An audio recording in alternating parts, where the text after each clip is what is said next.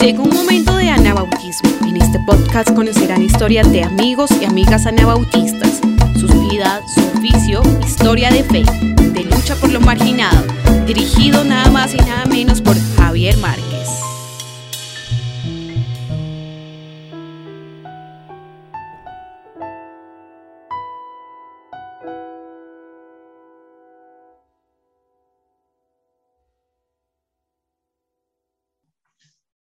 Le damos un muy caluroso saludo a todas las personas que nos escuchan el día de hoy o en cualquier momento en este podcast que cada día crece, que cada día se mete más en nuestros corazones. Se llama Un Momento de Anabautismo. Bienvenidos, bienvenidas. Hoy tenemos una invitada infinitamente especial. Yo sé que quienes escuchan este podcast la conocen, quienes no la van a empezar a conocer y van a saber por qué es tan especial. Solo con escuchar el tono y el acento y la energía de su voz dices, ay, en la que me metí, en la sabrosa, en la sabrosa. Entonces, ella se llama Sandra. Ah, ahorita nos va a recordar su apellido. Yo le digo Sandra Huete, pero no está correcto. No creo que esté tan correcto. De pronto en los Estados Unidos va a estar correcto, pero como latinos es es diferente, ustedes saben. Eh, y pues yo quiero iniciar contigo, Sandra, preguntándote, primero, ¿cómo es tu apellido? Y después, ¿qué crees tú que debe tener esta charla, estos minuticos, para que sea un momento de anabautismo? Bueno, eh, primero que todo, mi nombre completo de soltera es Sandra Luz García Torralbo soy Sandra Luz, figúrate semejante nombre, Luz. entonces eso para mí me marcó, porque dije, wow, tengo que ser luz donde quiera que yo vaya. Entonces eh, me, me, fascina mi nombre, me fascina mi nombre. Así que me puedes llamar Sandra Luz, simplemente. Y me casé con un señor que se llama Marco Guete y entonces en Estados Unidos uno adopta ese apellido. Entonces, todo el mundo me conoce en Estados Unidos como Sandra Huete. En Colombia, Sandra García. sí. Ese apellido es importante aquí en Colombia, el García. Sí, muy popular, muy popular. Con buenos, buenos intérpretes del apellido. Sandra, pues qué gusto, ya, ya nos, nos introdujiste a que, ¿de dónde eres? ¿De Colombia? ¿De qué parte de Colombia? Ay, sí, figúrate tú, soy de Colombia, 100% colombiana y 100% de la costa caribeña de Cartagena. Figúrate, soy cartagenera. ¿Qué más? Para quienes no saben, aquí Cartagena es, es, una de las, es una de las ciudades costeras del Caribe, hay tres así en línea está Santa Marta, Barraquilla y Cartagena. Pero Cartagena tiene algo especial y es que es un lugar muy histórico, ¿no? Hay, un lugar que se le conoce como los muros de Cartagena, que son famosos porque eh, soportaron el asedio de, británicos y de un pirata, un pirata eh, como muy famoso en la historia, se llamaba Drake, algo así, y era pirata algo Drake, pero entonces, como quienes han visto las películas de Piratas del Caribe, fue como en esa época uno de esos piratas quiso llegar y, e invadir Cartagena porque era una, era, una ciudad muy importante en su época y, no pudo. Aguantaron los muros y todo el mundo va ahí y, y hace turismo allá. Entonces, quienes quieran venir a Colombia o ir a Colombia, pues ya saben que en Cartagena van a encontrar familia de Sandra, Sí, señor, es una ciudad linda, colonial, histórica, preciosa y mucha gente que ha ido, inclusive aquí en Estados Unidos, muchos, como nosotros decimos, gringos, eh, cuando les digo de dónde soy, y me dice, sí, yo estuve allá, linda ciudad, linda ciudad. Entonces, ah, es muy bonita. Así que los invito también a que visiten a Cartagena de Indias. Porque acuérdense que hay dos Cartagenas. Hay Cartagena de Indias en Colombia y Cartagena de España, que también la visité y me pareció preciosa. No, y de hecho creo que, que viene también de como de pueblos, el nombre, el nombre en realidad viene de un pueblo medio oriental de hace muchos años, si no me equivoco. Creo que Cartago, Cartago. Cartago, bueno, tiene, tiene, tiene es, es, una, es una ciudad hija de la historia, digámoslo así.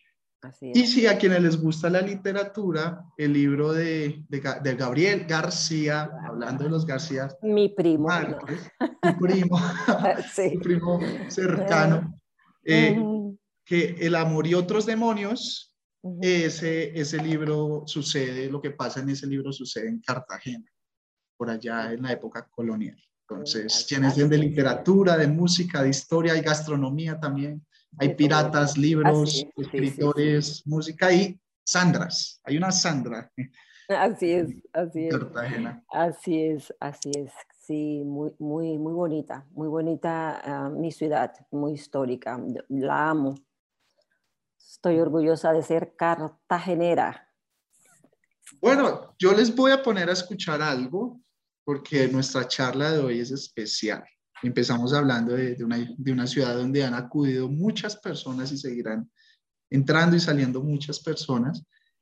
Y, y, algo así es nuestra charla de hoy sobre una historia similar. Entonces, vamos a escuchar el siguiente, el siguiente audio y ya Sandra nos va a seguir hablando. Esta es la provocadora invitación que llevó a un grupo de peregrinos de Arizona a realizar el Camino de Santiago y al mismo tiempo aparecer en el documental Footprints, el camino de tu vida. Se buscan personas dispuestas a caminar mil kilómetros durante 40 días. No se ofrecen garantías de llegar al destino, pero sí se prometen jornadas de sufrimiento intenso, con frío y calor en proporciones iguales. Las lesiones musculares y las ampollas son más que probables. El desaliento invitará a abortar el plan. Se dormirá poco, algunas noches sobre el duro suelo o en un saco bajo la lluvia. Once valientes con distintos pasados e historias personales dieron su sí al proyecto sin pensarlo, y como todos los caminos llevan a Roma, después de Santiago de Compostela llegaron hasta la ciudad eterna para explicar cómo les había ido. Um, Fue una experiencia genial. Hay tantas cosas que aprender de una peregrinación Estoy muy agradecido de haber podido tener esta oportunidad. Que el camino no es fácil es algo que ya sabían. Hubo momentos en los que flaquearon las fuerzas, tanto físicas como espirituales. Para echarles una mano les acompañó este sacerdote español que ahora trabaja en Arizona. Tenemos la edad psicológica del dolor que hemos sido capaces de superar. Y eso pues creo que también la peregrinación nos puede enseñar en el futuro también. ¿eh? A no, quedarnos, a no dejarnos vencer por, el, por los momentos difíciles, sino superarlos. ¿Y cómo se superan? Con la esperanza. Footprints es el último proyecto de Juan Manuel Cotelo, director de La Última Cima y Tierra de María. Con esta nueva película quiere mostrar cómo el camino transforma la vida a los peregrinos que se atreven a emprenderlo. La gente se da la opción de meterse en el Camino de Santiago para aprender a caminar en la vida, es como una especie de laboratorio de vida. Métete a caminar desde este pueblo a este, este otro y a este otro para llegar a Santiago y lo que te llevarás no son fotos o postales o experiencias de lo que has comido, sino que te llevarás unas lecciones muy fuertes para tu vida cotidiana. Y eso es, es misterioso, pero sucede. La película se emitirá en Netflix y fue una aventura desde el principio. Se rodó sin guion y se dejó todo a la improvisación. Podía salir bien o mal, pero su director tenía claro que la experiencia de los peregrinos sería digna de contar. Los protagonistas recorrieron unos mil kilómetros en 40 días para mostrar una de las peregrinaciones más populares que es recorrida por más de 200.000 peregrinos al año. ¡Wow! ¡Qué introducción el primero! Asusta.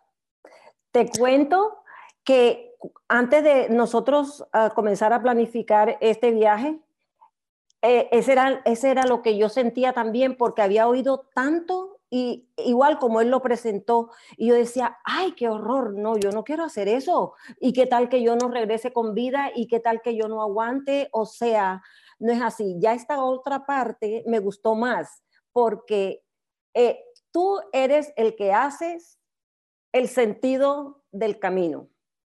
¿Ok? Cuando yo comencé a planificar este viaje con mi esposo hace dos años, eh, e, este, al principio, cuando lo comenzamos a planificar, yo le dije a mi esposo, sí quiero ir, quiero ir, pero para apoyarte a ti, como apoyo físico, como apoyo moral, emocional, quiero hacerlo.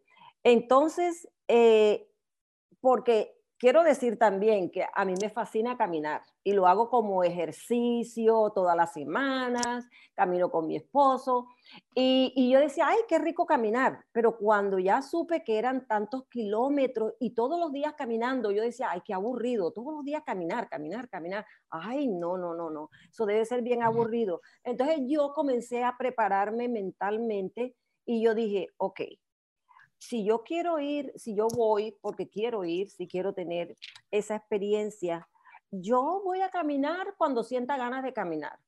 Cuando no sienta ganas de caminar, me quedo en el hotel, comienzo, hago turismo en ese hotel, en ese pueblito, y después me voy al próximo pueblo donde voy a esperar a Marco cuando él llegue de caminar, porque no, no me siento caminando ese día. Entonces, ¿Qué, pasa? Que eh, esa era, ese era mi manera de pensar cuando estábamos planeando el camino. Entonces, eh, ¿qué hice? Me puse a investigar más a fondo qué era eso del camino, del peregrinaje. Ya Marco me había contado su experiencia, pero no me quise quedar con esa experiencia de él solamente.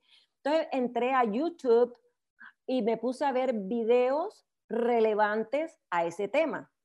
Y yo oí jóvenes de diferentes edades, gente mayor, gente de edad mediana, todos tenían una experiencia diferente. Eh, me puse a ver cómo empacaban, eh, qué era lo que empacaban. Me sumergí en ese mundo del peregrinaje y quise oír todas esas experiencias de esa gente. Y yo dije, hmm, me comenzó a como a llamar la atención. Y yo dije, mm, suena como interesante. Entonces, eh, me vi la película que se llama El Camino, The Way, en, en, inglés, y me la vi dos veces en diferentes ocasiones y la última fue dos semanas antes de salir a este peregrinaje con un grupo de hermanos en la fe eh, que unos ya habían tenido la experiencia y otros querían ir, como yo. Entonces la discutimos allí, conversamos acerca de eso y las experiencias que ellos tuvieron y fue como animándome a mí y yo, ay, qué, qué, rico de oír esta experiencia de ellos. Entonces, ¿qué pasó? Todo esto me fue emocionando y yo dije, yo quiero descubrir qué hay más allá de caminar todos los días. Yo quiero descubrir qué es lo que hay más allá.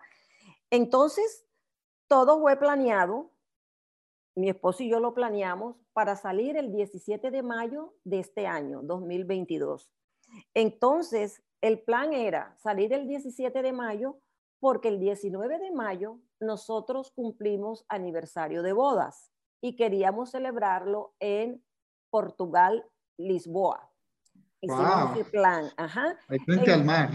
Ese, bueno, no llega, sí, vimos el mar de lejitos, pero tuvimos una experiencia espectacular, eh, mejor dicho, eh, muy bonita, que siempre la voy a recordar. Y entonces allí, eh, bueno, la experiencia... No...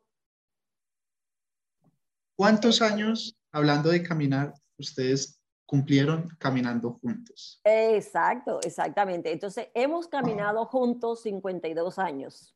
Entonces, entonces lo celebramos y allí renovamos nuestros votos, Marco proponiéndome matrimonio porque él nunca me, me, propuso matrimonio. Esa es otra historia para contar más adelante. ¿Cómo así? ¿Tú le propusiste a él? No, es que él me dijo, nos vamos a casar. Nos vamos a casar tal, así fue como él vino a mí con la noticia. Ya esa es otra historia. Pero ¿Son todos los cartageneros? Así son todos los, los costeños, los costeños. Entonces, no, mentira. Entonces resulta de que este, ahí hizo eso y fue bonito porque la, la, la guía turística eh, eh, fue la que nos sirvió de, testigo. Yo le dije, tú vas a ser el testigo. Y ella me dijo, oh, me siento honrada de hacerlo. Ella, ella es una portuguesa muy linda. Entonces, eh, pasamos muy lindo. Pasamos cinco días en Portugal. Ya en preparación, ah, caminamos bastante, pero como, como paseo, como turistas, ¿verdad? Pero caminamos bastante y fue rico.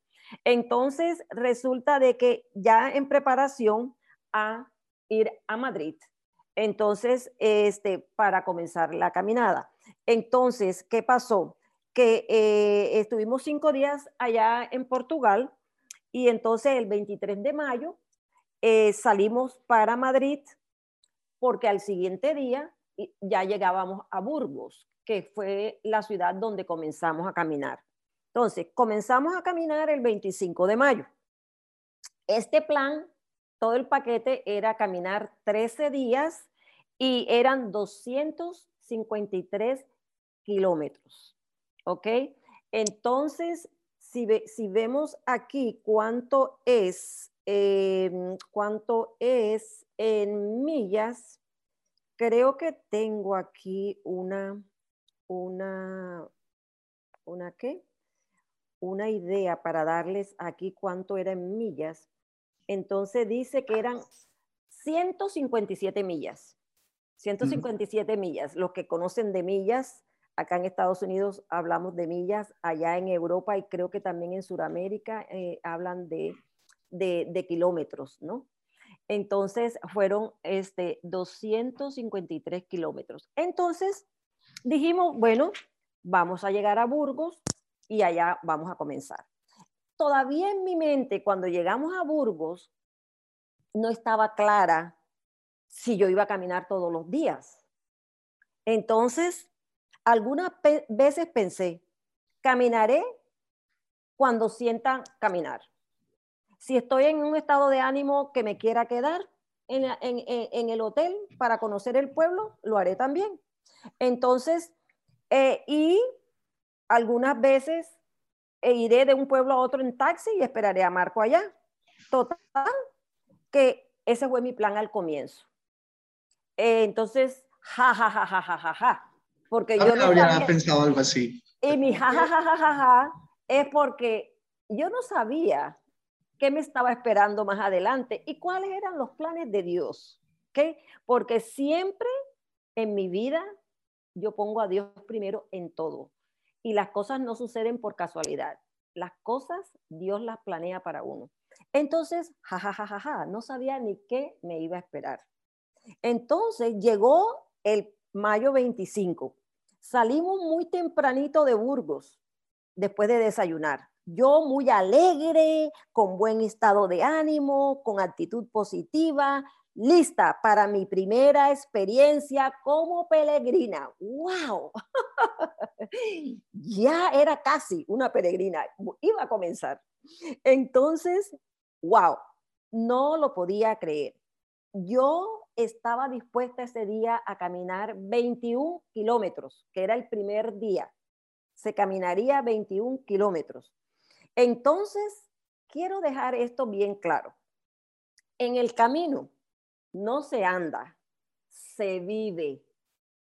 Una cosa es contarlo, pero otra cosa es caminarlo. ¿Ok? Entonces, primero que todo, quiero mencionar que traté de poner mi mente en blanco. En blanco, en blanco, porque yo había oído tantas experiencias de tanta gente que hizo esto, que le pasó esto, que no sé qué. Yo dije, no, yo voy a poner mi mente en blanco. Muchos aconsejan eso, pon tu mente en blanco. Y yo dije, voy a poner mi mente en blanco, yo quiero crear mi propia experiencia. Entonces, ¿qué pasó? Ese día caminamos, yo dije, oí también muchas personas que aconsejaban descansen. Cuando tu cuerpo te diga descansa, descansa. Entonces yo sentía que ya, habíamos caminado una milla, dos millas, y yo dije, paremos. Entonces parábamos, descansábamos, nos sentábamos. Este, yo constantemente tenía mi cámara, mi, mi celular en mi mano, porque cada cosa que yo veía, como, como digo aquí, alguien dijo que no tengo su nombre, pero dice, el, mira, el milagro del camino está en que se convierte en mágico las cosas normales. Esa fue mi experiencia. La naturaleza, los pájaros cantando, esas vistas de esos verdes, de esos campos verde oscuro, verde claro, verde amarillo. ¡Ay, qué belleza! Yo cogía mi cámara, tomaba fotos, le grababa videitos para documentarlos en Facebook a mis amigos. Y entonces yo era feliz grabando todo y diciéndole, vamos caminando, vamos haciendo esto. Yo iba cantando lo que a mí me provocaba todas las mañanas cuando íbamos en ese caminar y yo veía esa vista de esas montañas, de esos verdes, de esos prados, todo lo que yo sentía era alabar al Señor. Y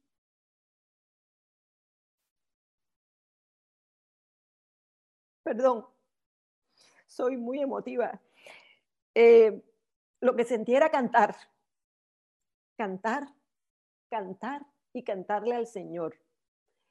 Eh, en las mañanas yo dirijo mi alabanza al Dios que es mi única esperanza, eh, cuán grande es Dios, cuán grande es Él. Eh, bueno, todo eso iba yo caminando y cantando. La gente que pasaba me miraba, yo estoy alabando a mi Señor y eh, eh, eh, yo hacía una pausa solamente para decirle buen camino y ellos me decían buen camino, todos nos saludábamos en vez de decir buenos días, decíamos buen camino, ese es, ese es la, la palabra que, que usa el peregrino, buen camino. Entonces yo hacía la pausa para decirle buen camino, pero yo seguía alabando al Señor, alabando al Señor, con esa belleza, me parecía la naturaleza, me parecía espectacular. El oír cantar a las aves. Yo grabé uno que yo dije, escuchemos ese, esa bienvenida que nos están dando las aves. A medida que íbamos entrando al pueblo, los pajaritos se oían unos de un, un sonido diferente al otro. ¡Qué belleza! Y como que aprende uno a valorar, a disfrutar eso que Dios nos dio ese momento de anabautismo, que lo tomo como un momento anabautista, de, de, estar junto a tu creador, de, de, conversar con él. Yo iba constantemente hablando con él. Cuando amanecían los días nublados, que parecía que iba a llover, yo, yo le decía, Señor, en esta mañana te presento este día, Señor, permite, mueve todas esas nubes, Señor, y danos un día placentero, fresco y que no llueva. Mira, yo me quedaba aterrada que esas nubes se iban. No nos llovió todo el tiempo hasta el final que después le cuento, pero no nos llovió. Y yo tenía como esa conversación con Dios directa todas las mañanas. Momentos anabautistas los tuve cada día, cada día. Entonces, eso a mí lo aprecio tanto porque aprende uno, fue mi experiencia, a, valorar lo que tiene, a ver la naturaleza como una manera de un regalo que Dios nos da para que la disfrutemos, la cuidemos. Entonces, esto, esto para mí, cada mañana era una experiencia diferente con Dios. Y por supuesto, con mi esposo hablábamos, nos reíamos, las cosas que veíamos. Entonces, mi cámara siempre en la mano conmigo. Entonces, parábamos, tomábamos, a, veces encontrábamos, yo le llamaba oasis, a los lugares donde uno entraba a tomarse ese pocillito de café rico con esa lechecita evaporada así toda espumante, ay, qué, qué ricura, después de haber caminado o esa agua o esa fruta que nos comíamos, era una delicia, o sea, yo apreciaba absolutamente todo. Entonces, este, total que Caminé ese día 21 kilómetros. ¡Wow! Mi primera caminada. 21 kilómetros. No lo podía creer. Llegué cansadísima al hotel, pero alegre. Yo dije, wow, no lo puedo creer, lo hice, lo hice. Entonces llegamos a Hornillos, a, esa, a ese pueblito que se llamaba Hornillos. Pues nuestra rutina cada vez que llegábamos a un pueblo diferente, a un hotel diferente, era refrescarnos un poco y luego meternos bajo la ducha y coger agua, bañarnos con agua hasta donde la pudiéramos soportar eh, caliente o tibia y luego también irla alternando con agua fría, sobre todo piernas y pies con agua fría y caliente, fría y caliente alternada, porque esto nos ayudaría a desinflamar las piernas que caminaron seis horas. Eran seis horas cada día. Entonces, este, nos poníamos una crema para masaje, nos dábamos masajes en las piernas, en los pies, todo. Y si era necesario, tomábamos Advil para los dolores musculares, porque ya no somos unos pollitos, ya estamos en una edad, en el otoño de nuestra edad, una edad que, ah, que hay que ponerle vida a esos años, no años a la vida. Así que yo me siento orgullosa de mi edad y de, de hacer lo que hice y entonces nos tenemos que cuidar. Yo oigo a mi cuerpo, me gusta escuchar mi cuerpo. Entonces nos dábamos esos masajes, tomábamos Advil cuando lo necesitábamos y al día siguiente amanecíamos como nuevos a caminar la próxima jornada. Entonces, este, em, eso para nosotros fue eh, nuestra, nuestra meta todos los días, de hacerlo todos los días, todos los días lo hicimos al pie de la letra, como nos lo sugirió nuestra coach, porque teníamos una persona, yo le, le quiero llamar coach, porque ella estuvo, en nosotros em, prestamos sus servicios para que ella nos eh, guiara en todo. Ella estaba pendiente de nosotros, nos llamaba todos los días, cómo están, cómo amanecieron, cómo les fue, están todos bien. Eh, si están enfermos ya sabíamos qué teníamos que hacer, bueno, en fin. Entonces todo eso eh, lo hacíamos todos los días. Eh, ¿Qué fue lo más difícil? Yo creo que difícil fue al principio el, el poder decidir, ¿será que lo quiero hacer? ¿Será que voy a caminar todos los días? Mm, de pronto, el segundo día cuando caminé, ya era no era plano. El primer día fue en puro campos de cereales. Caminamos alrededor de campos de puros cereales, era todo plano, plano, plano. Íbamos bien preparados tomando, todos los días tomábamos pastillas ah, para las alergias. Entonces, para que e, este, no se nos dañara nuestro caminar con las alergias. Así que entonces resulta de que este, nos preparábamos y todo fue plano, todo fue plano. El segundo día, qué sorpresa, nos esperaban unas preciosas montañas que cuando yo vi, cuando yo dije, wow, esto es lo que voy a caminar hoy. Mira, empinadas esas montañas, esas montañas eran empinadas. Y yo, Dios mío, Padre Santo, ayúdame. Sí, se puede. Entonces, resulta que yo dije, ok, me encomendé a Dios, por supuesto, en todas las mañanas, todas las mañanas orábamos mi esposo y yo y nos encomendábamos a Él. Y entonces, este, eh, comenzamos a subir la montaña. Esa montaña, a medida que yo la iba subiendo, iba alabando al Señor y Señor y hablándole a mis piernas, hablándole a mis piernas ustedes son fuertes, ustedes me van a ayudar. ¿No le pusiste nombre a tus piernas? Eh, bueno, yo le llamaría, yo le llamaría las campeonas, las campeonas y las resilientes porque se adaptaron a todo terreno, a todo terreno que venía, ahí se adaptaron. Entonces resulta de que cuando ya estábamos en la cima de la montaña, yo cogí, mi cámara siempre estaba a la mano, le tomaba fotos y yo dije, ustedes pueden ver aquí, ok, estoy en la cima de la montaña y ese caminito lejito que ustedes ven allá, ese fue el que nosotros caminamos y esta es la montaña. Y miren, las bajadas eran empinadas, te cuento Javier, las bajadas eran empinadas. ¿Qué pasó? Entonces yo dije, ok, esto para mí es diversión. Yo lo hice diversión. Yo cantaba, yo oraba, yo me reía, yo hablaba con el Señor, yo grababa a mis amigas, yo mientras que le grababa me reía, y yo, en fin entonces yo dije, bueno, miren esta montaña, ya estoy en la cima, ahora voy a bajar. Miren esa bajada. Después más tarde yo hablé con una entrenadora personal que peregrina y ella me dijo, las bajadas son las que son más fuertes para las rodillas. Y digo yo, ¿verdad? Con razón, yo sentía más adelante, este, eh, bajándolas, el dolor de las rodillas que me estaban diciendo, Sandra, ya estamos cansadas, tienes que parar. Era un ardor de dolor, ardor eh, a los lados de las rodillas. Entonces yo decía, sí, te estoy oyendo, sí te estoy oyendo. Pero bajé la montaña y entonces yo iba cantando, este, caminando, caminando voy, caminando, caminando, Caminando, caminando iré, caminando yo iré, caminando, caminando. Y en esa iba bajando, iba bajando agarrada de la mano de Dios primero y después de mi esposo.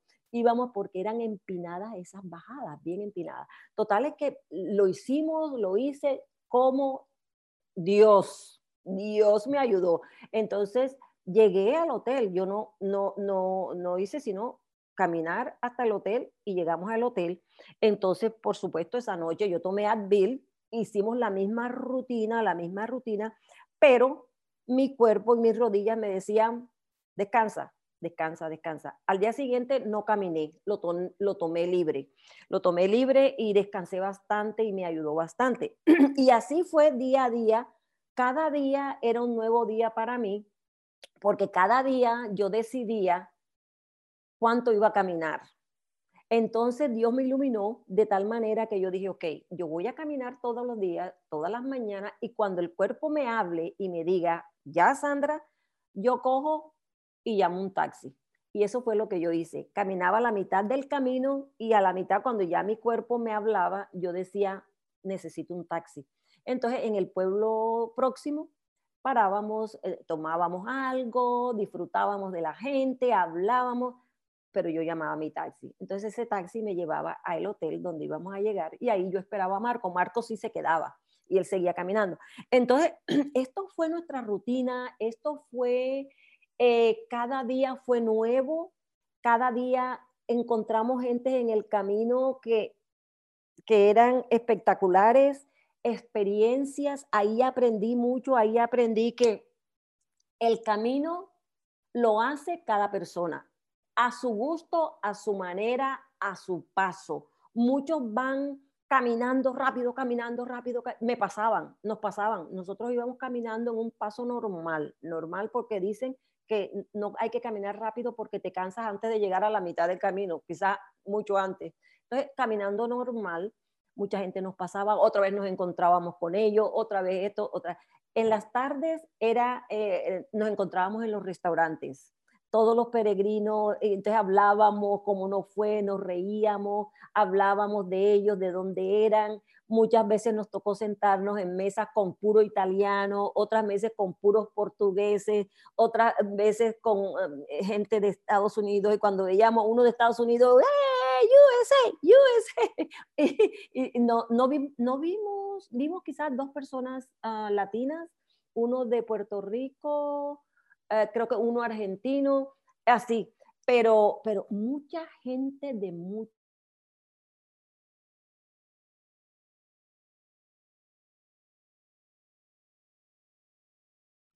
Bueno, tuvimos un corto contratiempo por cuestiones técnicas, ustedes saben, y sobre todo después de nuestra experiencia de COVID en las iglesias, que por Zoom suelen pasar este tipo de cosas, pero volvemos a la historia Sandra, y, estás tocando un tema que yo quería preguntarte. ¿Conociste mucha gente? Ah, nos estabas hablando que habías conocido italianos, personas también que venían, iban de los Estados Unidos, algunos latinos, gente de Portugal, seguro muchos españoles. Pero eh, seguramente ustedes hicieron un match con, con, algunas personas más que con otras, hicieron amistades bonitas. ¿Qué tal si nos cuentas sobre esos encuentros que también les, nos lleva al camino, ¿no? A, tener encuentros. Y, y, seguro tienes muchas cosas que contarnos sobre eso. Sí, claro, claro. Este, como te decía, eh, eh, encontramos gente de todas partes del mundo, asiáticos, eh, latinos, muy pocos de Estados Unidos, de, de, estos países europeos, inclusive de España también había muchos. En fin, y sí, como dices tú, con unos hicimos más amistad que con otros. Había una señora, eh, eran dos señoras de acá de Estados Unidos, de San Luis, Missouri, que nos encontrábamos cada rato con ellas y, en una de esas, ellas dos, ya yo iba en el taxi, que yo había llamado el taxi para que me llevara al hotel, estaba cansada. Y entonces, cuando pasaba por la carretera, yo vi a los caminantes. Y entonces, en una de esas, eh, había una pareja que nos estaba parando paró el para que el taxi parara. Y paramos. El taxi paró y entonces nos pidieron ayuda. Ayúdennos porque estamos perdidas, no sabemos cuál es el camino, nos perdimos de la señalización del camino. Entonces, eh, yo miré atrás de donde estaban ellos y había una montañita y encima de la montaña habían dos señoras más que en el momento venían bajando. Y resulta que cuando bajaron eran las amigas de nosotros. entonces yo dije, Silvia, ¿qué pasó? Y me dice, no, yo traía todo en mi celular, todo el camino, todo el mapa, y ellas me dijeron que doblara por aquí, que por aquí era, y yo les hice caso y nos hemos perdido. Entonces le tuvimos que dar otra vez el taxista, el taxista no sabía inglés Silvia no sabía español. La, otra pareja no sabía mucho inglés, ellos eran de otro país que yo no les pregunté de dónde eran, pero no era inglés.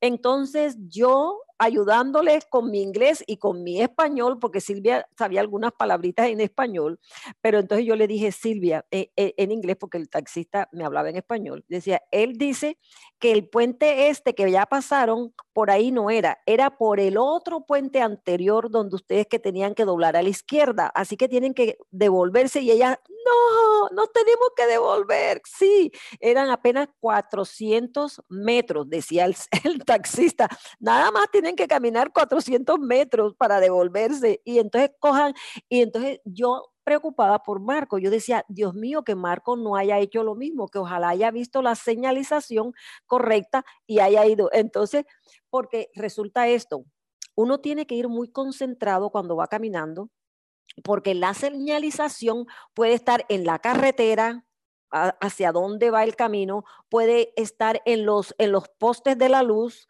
pueden estar en una casa, una flecha, que indica, así que tú tienes que ir muy en una roca grande que de pronto encuentras en el camino, ahí está la flecha, o sea, tienes que ir muy pendiente para que no te extravíes, porque eso le pasó a Marco en el primer camino que él hizo hace dos años.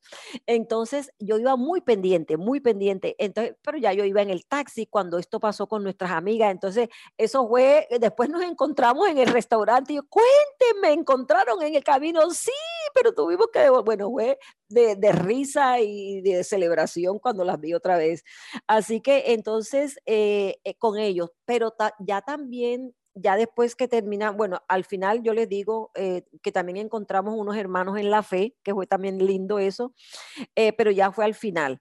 Entonces, pero resulta que quiero comentarte que lo más difícil eh, quizás fue el pensar caminar todos los días para mí, después que ya decidí que me gustó, ya después que, descansé, después de las montañas, al otro día que ya me tocó caminar otra vez, yo dije, no, pero claro, a mí me gusta caminar, yo voy a caminar.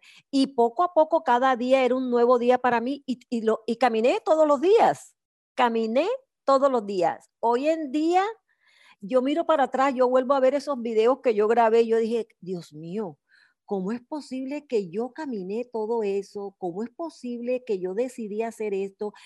¡Wow! Me siento orgullosa de la mejor manera, por decirlo de la mejor manera, de mí misma que lo logré, que lo pude hacer. Ahora sí puedo hablar y me siento como una verdadera peregrina.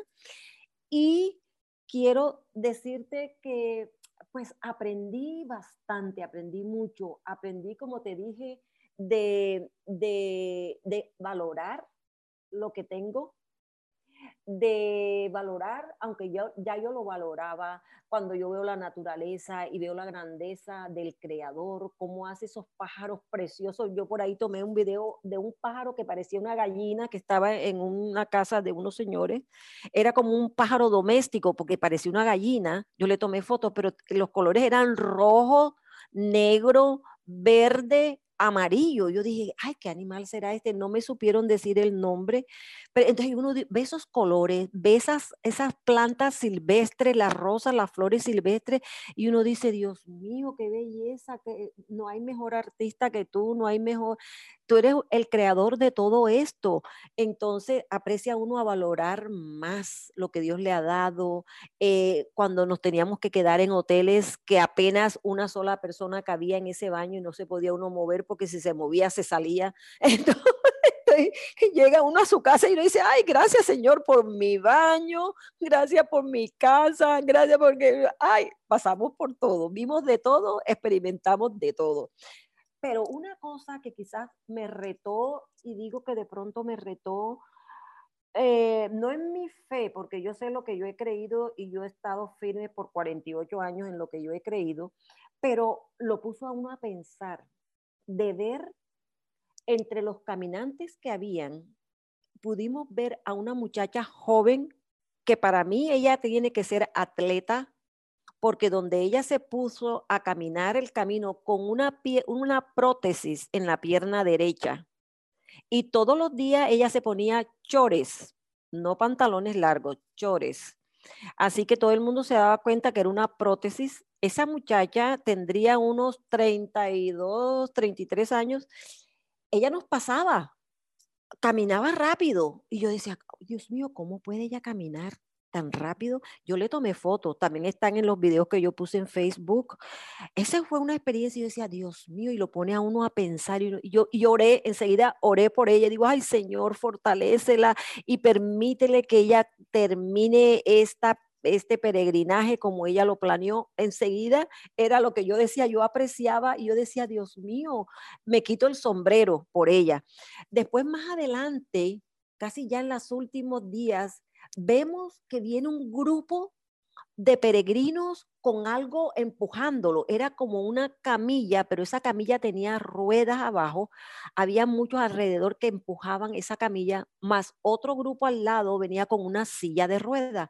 Era un hombre que prometió caminar el camino y sus amigos, yo no sé qué organización, quiénes eran los que lo estaban apoyando, empujándolo, pero él iba en una camilla y después había una silla de rueda al lado de ellos. Yo dije, no lo puedo creer. Me quito el sombrero también por él y por la gente que lo está ayudando. Entonces, hay otra película que se llama, eh, creo que es Empujando el Camino, algo así que se trata de eso, de amigos llevando a amigos en sillas de rueda haciendo el camino. Qué belleza, qué belleza. Entonces, eso, eso lo vi muy bonito, eso me, llenó de, alegría y de, y, de, y de valor, de decir, wow, si ellos pueden, yo también, yo lo hice también, pero ellos tienen dificultades y aún así lo están haciendo, los admiro, los admiro. Así que uno vio toda esta cantidad de, de cosas, entonces uno dice, ok, el camino se trata de disfrutar mientras que caminas y mientras que caminas y llegas a tu meta, hay que disfrutarlo, hay que disfrutarlo. Javier, y eso fue lo que yo hice. Yo disfruté cada momento, cada instante, cada cosa que yo veía, disfrutaba con la gente, nos sentábamos en los comedores, hablábamos con ellos. Si no, ellos no hablaban inglés, lo hablábamos en español.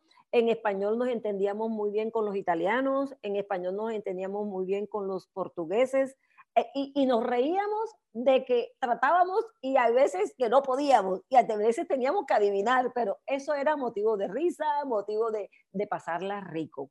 Entonces, eh, al otro lado, las comidas eran comidas muy ricas, muy diferentes a las que comemos todos los días, estilo europeo, con muchas aceitunas, con mucho pan. Óyeme, ¿cómo se come el pan? con mucho pan. Entonces, este, e, en fin, todo eso, pero eran experiencias bien bonitas y no, yo lo disfruté al máximo, lo disfruté al máximo. Entonces, para mí fue una experiencia muy divertida, inclusive cuando hablamos de, de caminar nuevamente, eh, lo estamos tratando de hacer de una manera mucho más divertida. haciéndolo de una manera diferente, eh, de haciéndolo por etapas un poco más cortas, porque hubo etapas de 26 kilómetros, de 27, que fueron demasiado largas. Eh, para Marco, Marco nunca se quejó, Marco inclusive caminó enfermo eh, y no sabíamos qué era lo que él tenía y al final supimos que era COVID. Caminó con, así que yo caminé con COVID todo el tiempo. Y yo, sí. Y entonces en las pruebas, la mía salió negativa y la de él positiva, y por eso él no pudo viajar de regreso a, mi, a nuestra casa juntos. Entonces, pero la noche antes de nosotros salir de Madrid, ya que habíamos terminado, este, nosotros terminamos en Astorga, una ciudad preciosa, linda, eh, muy bonita. Eh, ahí terminamos y de ahí teníamos que viajar a Madrid, que era donde teníamos nuestro vuelo hacia Estados Unidos.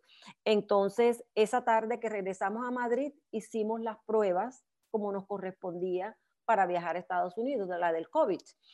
Esa noche nos reunimos con unos amigos, que la historia también es larga, que Marco conoció a una de ellas eh, acá en Nueva York, en una casa de, líderes em, mm, em, evangélicos y dijeron, cuando vayas a España, nos tenemos que encontrar. Entonces así hicimos.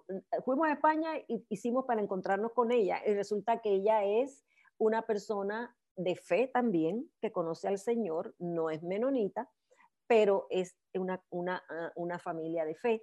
Y ella invitó a su pastor y a una amiga. Así que nosotros esa noche nos reunimos con ellos, un momento lindo, tuvimos unas tapas, hablamos de nuestros testimonios, cada uno dio nuestro testimonio de vida, cómo conocimos al Señor. Fue un momento anabautista para mí, eh, eh, em, eh, compartiendo las experiencias de nuestro Dios en nuestras vidas, ¿no? Entonces, ¿qué pasa? Que entonces cuando llegamos al hotel, que vamos a ver, ya nos despedimos de ellos y todo fue bonito cuando fuimos a chequear las pruebas del COVID que ya debían estar en, el, el correo electrónico, fue cuando nos dimos cuenta el resultado que ya te dije. Entonces tuvimos que mandarle un mensaje a esos hermanos en Cristo para que estuvieran pendientes que Marco había este, eh, la prueba le había salido positiva y que por favor nos dejaran saber que, si ellos no se habían infectado. Y gracias al Señor, constantemente estuvimos en comunicación con ellos, ellos no se infectaron, así como yo tampoco me infecté. así que por eso también le doy gracias al Señor. Todo fue lindo, ese fue el único inconveniente, pero el Señor siempre nos dio la victoria, fue bonito todo. Así que em, ese es el recuerdo que me llevo, gocé este peregrinaje y lo volvería a hacer. Increíble. ¿Cómo te pareció? Aventura, ¿no? ¿Cómo te pareció la historia?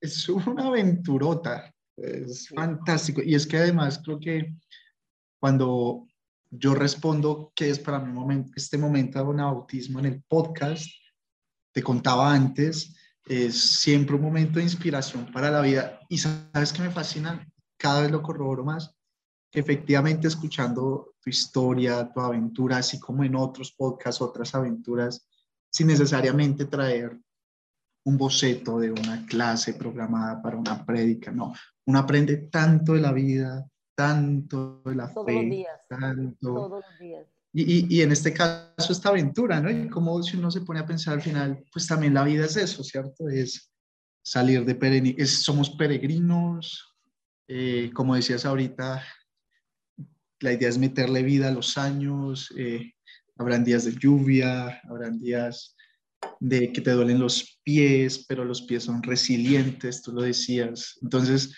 eh, creo que quienes hemos escuchado, quienes estarán escuchando tu aventura, como nos compartiste del camino allá en España, camino de Santiago, pues también sacarán muchas conclusiones. Seguramente quien escuche lo, lo está escuchando por algún momento, por algún motivo de la vida en ese instante. Sí, así es. Y, y, y, y bueno, y, tomará muchas cosas. Entonces incluso es una invitación para, para volverlo a escuchar, ¿no? Sí. Una y otra vez esta, esta historia que nos contaste y ¿qué tanto café tomaste? Solo quiero hacerte esa Mira, pregunta. te cuento que yo tomo dos tazas de café diarias y allá yo tomaba tres y cuatro porque lo que a uno le apetecía era Ah, porque sí, hay, habían días calientes y habían otros días fríos. Eh, bien en abrigaditos salíamos con cinco capas, con cinco capas, y nos las íbamos quitando a medida que íbamos sintiendo el calor, nos las íbamos quitando, y para eso estaba el, el, el, el, el la bolsa eh, de la espalda, donde metíamos todo ahí. Ahí llevábamos fruta, ahí llevábamos el agua, ahí llevábamos las dos chaquetas de frío y de lluvia y, gorro, una más cortica que no, llevábamos todo allí. Entonces, a medida que necesitábamos, íbamos haciendo los cambios, pero todo lo disfrutábamos. Entonces, sí, eso fue, eh, eh, eh, entonces, ¿qué pasa? Que cuando hacía ese frío, lo que uno pensaba era un cafecito caliente y luego nos presentaba el Señor allá, allá en la distancia se ve un pueblito. y entonces yo decía, ay, qué rico, ya vamos a tomar café allá. Y cuando llegábamos y ese cafecito espumoso, porque lo hacen con, con la leche e, este, evaporada, em, al vapor, al vapor. Entonces ese café sabe delicioso y es como un oasis. Cuando tú estás en un desierto y te, se te presenta ese oasis que te quieres meter en esas aguas, así era como, ay, qué ricura de café con ese frío, ¿no? Entonces, sí, sí, así tuve, tomé varias veces café al día, así que yo me quedé como, ah, esto no es normal. Ah, y cuando en, la, en, la, en la parte donde yo estoy haciendo la montaña, bajando la montaña, yo decía, esto es histórico para Sandra Luz García Torralbo, Güete. esto es historia. Esto ahora mismo es una realidad, pero yo sé que eso va a ser historia y va a quedar en mi vida escrita como la historia de la peregrina Sandra Luz Güete. Así que sí, todo eso fue eh, eh, fuera de lo común que yo hago, pero valió la pena y me siento muy contenta de que lo hice, me siento como, sí, se puede, sí, se puede, sí, se puede, sí se puede. Ay, qué bonito, Sandra. Sí si lo crees, si lo crees, lo puedes. Se, puede. Sí, bueno, se nos está acotando el tiempo, pero. Así es. Te, agradezco un montón por contarnos esa aventura. Yo ya me imagino la gente que escuche el podcast se va a estar contactando a ti o a Marco. Oye, cuéntanos mejor sobre sobre el Camino de Santiago, explícanos cómo llegar allá, queremos hacerlo, inventemos un Camino de Santiago. Sí, yo los invito, yo los invito que sí se puede, sí, los invito, los invito. E, es una experiencia inolvidable, los invito, ¿ok? Así que fue bonito hablar contigo, Javier. Este, gracias eh, y bueno, espero verte y, y muy pronto, uno nunca sabe, y gracias por el tiempo Dios quiera, sí, ¿no? Y, y gracias a ti, gracias a ti, gracias a desde la comunidad Un Momento de Anabautismo, desde la comunidad de Menoticias, te damos las gracias por, por todo tu entusiasmo, por la forma en que nos contaste cada, cada experiencia. Sé que 13 días de camino en menos de una hora es súper complicado narrarlas, pero, pero me hiciste meterme en el cuento. Yo me imaginaba a veces acá ¿Te transportaste, te transportaste cuando te contaba? Claro, claro que sí. Así que pues te despedimos, despedimos también a las personas que nos han escuchado hoy en un momento de autismo. Espero eh, eh, estén muy bien y, y será la próxima, la próxima con una siguiente historia. Tenemos también la historia de una persona que hace otro tipo de peregrinaciones, que acompaña a otro tipo de peregrinos que, y estaremos muy contentos de que nos sigan escuchando. Entonces, un abrazo para todos y todas. Esto fue un momento de anabautismo. Chao.